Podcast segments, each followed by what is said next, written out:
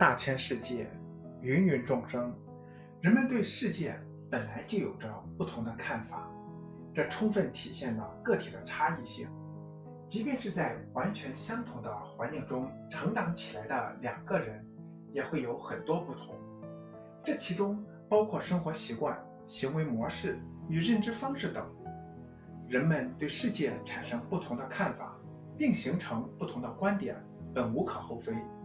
但像故事中所反映出的这两个人对世界完全相反的看法和想法，积极或消极，则是我们一定。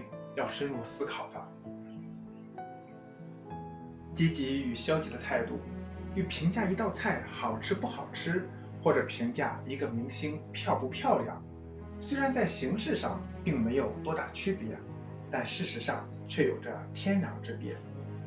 一道菜好吃不好吃，一个明星漂不漂亮，最多只影响我们是否选择一种食物充饥，或选择一种关于相貌的审美态度。这些并不影响我们的生活品质，更影响不到我们的生命质量。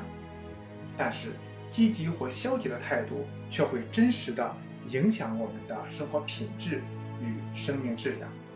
这种影响不仅作用于当下，更会长期的作用于我们的人生。心理学上很多的科学实验已经为此提供了大量证据。积极的人。身体更健康，寿命更长，学业更出色，收入更高。积极的家庭关系更融洽，孩子成才率更高。相对应的，长期处于消极状态中的人，则很有可能诸事不顺。为了让大家更好地理解积极教育的心理科学基础，积极心理学，我先简单的把上面故事中积极的。人称为乐观者，把消极的人称为悲观者。那么，乐观者与悲观者在面对困境时所表现出来的截然不同的态度，到底是如何形成的呢？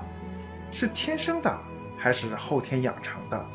乐观与悲观对他们的人生、未来或安全感、幸福感与获得感会产生哪些影响呢？